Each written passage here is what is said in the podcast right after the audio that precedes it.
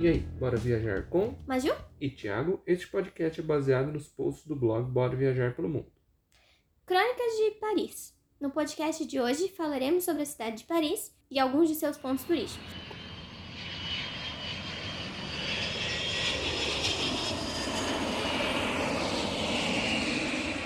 Conta pra gente um pouco do início da história de Paris. Então, a sua história se inicia com a tribo celta dos parísios, no qual se estabeleceram em uma ilha do Sena, devido sua localização estratégica. Este povoado, formado por pescadores e marinheiros, foi ocupado pelos romanos em 52 a.C., passando a se chamar Lutécia, se expandindo pela margem esquerda do rio, e ficou conhecida como Paris apenas no século IV. O rei dos francos, Clovis, tornou Paris a capital do Reino da França, e assim a cidade ganhou importância por diversos motivos, sendo seu principal o comércio da prata, e por fazer parte da rota dos peregrinos e comerciantes. Paris era uma cidade muito turbulenta, não era? Sim, entre as diversas revoltas e conflitos e guerras que marcaram a história de Paris está a Guerra dos Cem Anos, durante o século XIV, a peste negra que dizimou sua população, o massacre da noite de São Bartolomeu, causado pelos reis franceses católicos com protestantes, e o primeiro e segundo dia das barricadas. Conta mais sobre esse segundo dia das barricadas. Então, ele marca o início da Fronta, no qual foi formada por diversas guerras civis, que ocorreram entre 1648 e 1662. Como consequência, a pobreza se espalhou por toda a cidade e criou a corrente do pensamento iluminista, baseada nos princípios de razão, igualdade e liberdade. A gente estudou isso na escola. Uhum. E dessa forma gerou um desejo na sociedade de igualdade socioeconômica, levando o povo francês à revolução e à queda da monarquia do direito divino. Em 1791 foi aprovada a primeira Constituição da história da França, que limitou o poder do rei, e em 1792 o novo parlamento aboliu a monarquia e proclamou a república. E por causa da nova Constituição, diversas revoltas ocorreram em Paris. Alguma delas o exército não conseguiu conter? Então, em 1799, uma rebelião não foi vencida, a do general Napoleão Bonaparte, no qual instituiu o consulado. Durante todo o Império Napoleônico, a Cidade Luz passou por uma grande expansão, e este império, em 1815, foi finalizado depois da derrota da Batalha Waterloo e do Segundo Tratado de Paris. E como que foi Paris durante as guerras mundiais? Ela sofreu diversos bombardeios durante a Primeira Guerra Mundial. Porém, na Segunda Guerra, a cidade foi ocupada pelos nazistas, que ficaram no controle até 1944. Outro conflito que marcou a história de Paris foi o Maio de 68, uma série de protestos conhecida como a maior revolta estudantil da história da França. E em 2015, a Cidade Luz sofreu dois grandes ataques terroristas, uma no começo e outra no final do ano. E conta pra gente um pouco sobre a Torre Eiffel. Ela está localizada no Campo de Mars. Foi inaugurada em março de 1889 para a Exposição Universal como arco de entrada. Ela recebeu o nome de seu criador, Gustave Eiffel, que a gente falou sobre ele uns episódios atrás. Foi construída em tempo recorde e possui cerca de 300 metros de altura e 73 mil toneladas de ferro. Até 1930, era considerada a mais alta construção do mundo feita pelo homem. Hoje, a Torre Eiffel é o ícone mundial da França, o cartão postal de Paris e o ponto turístico mais visitado da cidade. Outro ponto que não podemos deixar de falar é o Arco do Triunfo. Ele foi inaugurado em 1836, depois de 30 anos de seu início, a mando de Napoleão Bonaparte, e é considerado, junto com a Torre Eiffel, o monumento mais representativo de Paris. Ele testemunhou vários momentos históricos, como a passagem dos restos mortais de Napoleão em 1840 e os desfiles militares das duas guerras mundiais. Nos quatro pilares do arco foram gravados nomes de, das batalhas vencidas pelo exército napoleônico e dos 558 generais franceses. Outro monumento em sua base é a Tumba do Soldado Desconhecido, inaugurado em 1921. Possui uma chama que nunca se apaga em homenagem aos franceses que morreram na Primeira Guerra Mundial e que nunca foram identificados. E conta também sobre a Avenue des Champs-Élysées. Ela é conhecida como a mais bela avenida do mundo e é uma das avenidas mais movimentadas e mais caras de Paris. Ela possui 1.910 metros de comprimento e está dividida em duas partes.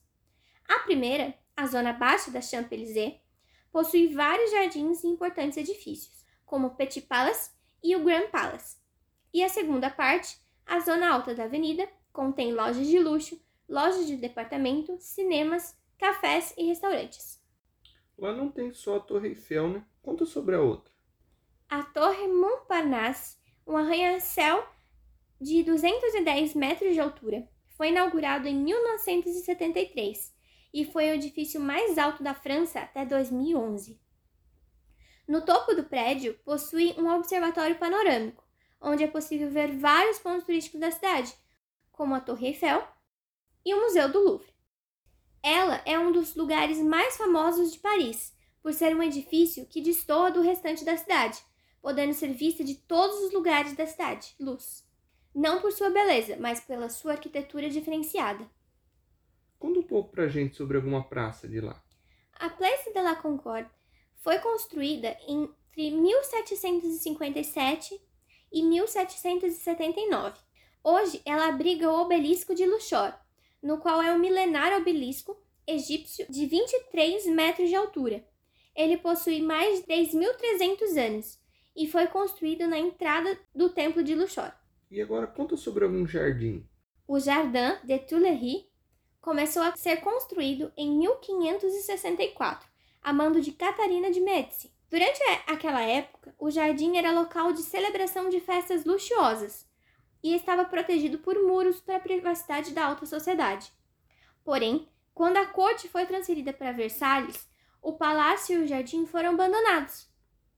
Apenas voltaram a ser frequentados quando o jardim foi transformado em estilo inglês. Em 1870, Palais de Tuileries foi destruído, restando apenas o jardim. Lá em Paris tem duas pontes muito famosas. Vamos começar para Le Pont Alexandre III. Então, ela é um, uma ponte em arco que passa por cima do rio Sena.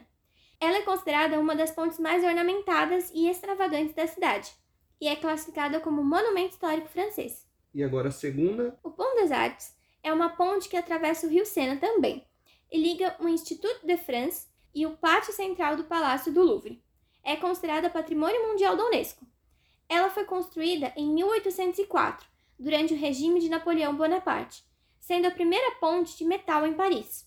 Em 1976, a ponte sofreu danos devido à guerra e foi fechada para o tráfego de pedestres.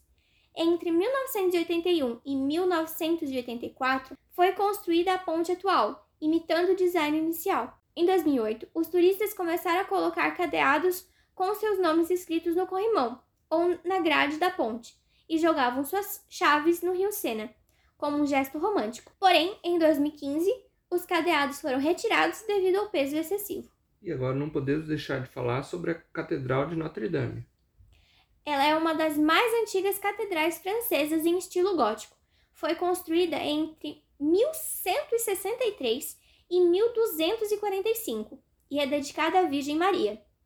Ao longo dos anos, a catedral passou por diversas reformas, como também foram realizados importantes acontecimentos, como a coroação de Napoleão Bonaparte, a beatificação de Joana d'Arc e a coroação de Henrique VI da Inglaterra.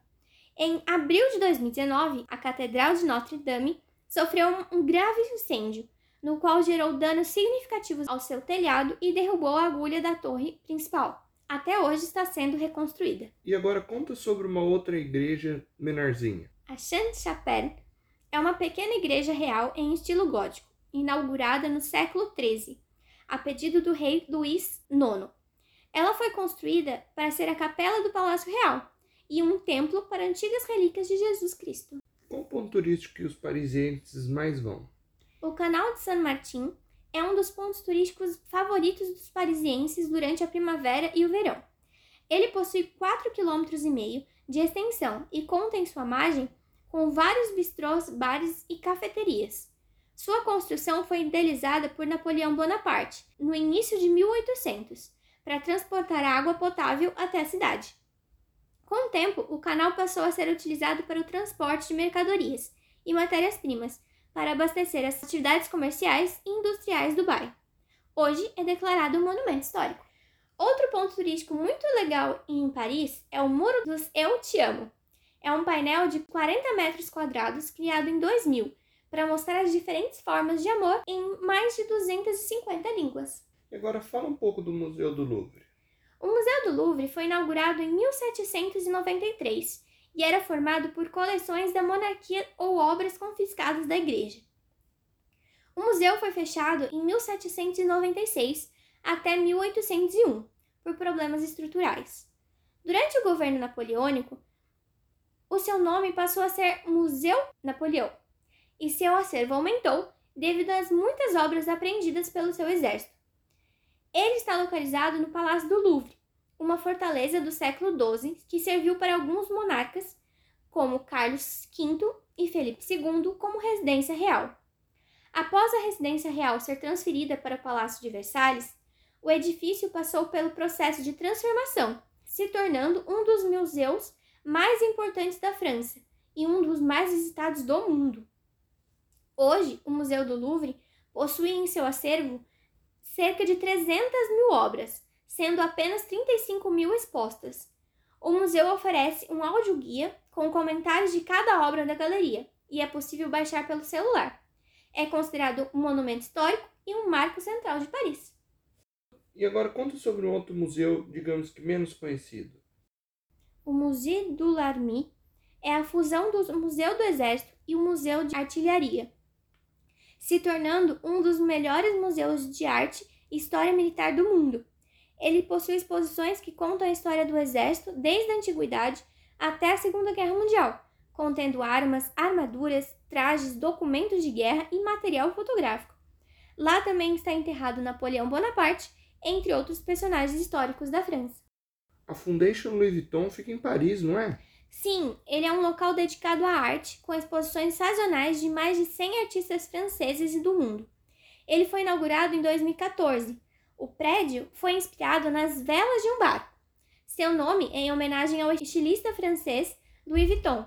Hoje, a fundação é um dos principais museus de Paris e da França. É lá que fica aquele mercado do piolho? Não, é o mercado de pulgas. É considerado o maior mercado de segunda mão do mundo sendo o mais famoso e antigo de Paris. Ele conta com cerca de 3 mil postos de venda e lojas, e é possível encontrar antiguidades, roupas, móveis e acessórios, entre outros. Conta com outro lugar legal de fazer compras. La Vallée Village é um outlet que possui lojas como Tommy Hilfiger, Ralph Lauren, Guess, Diesel, entre outros.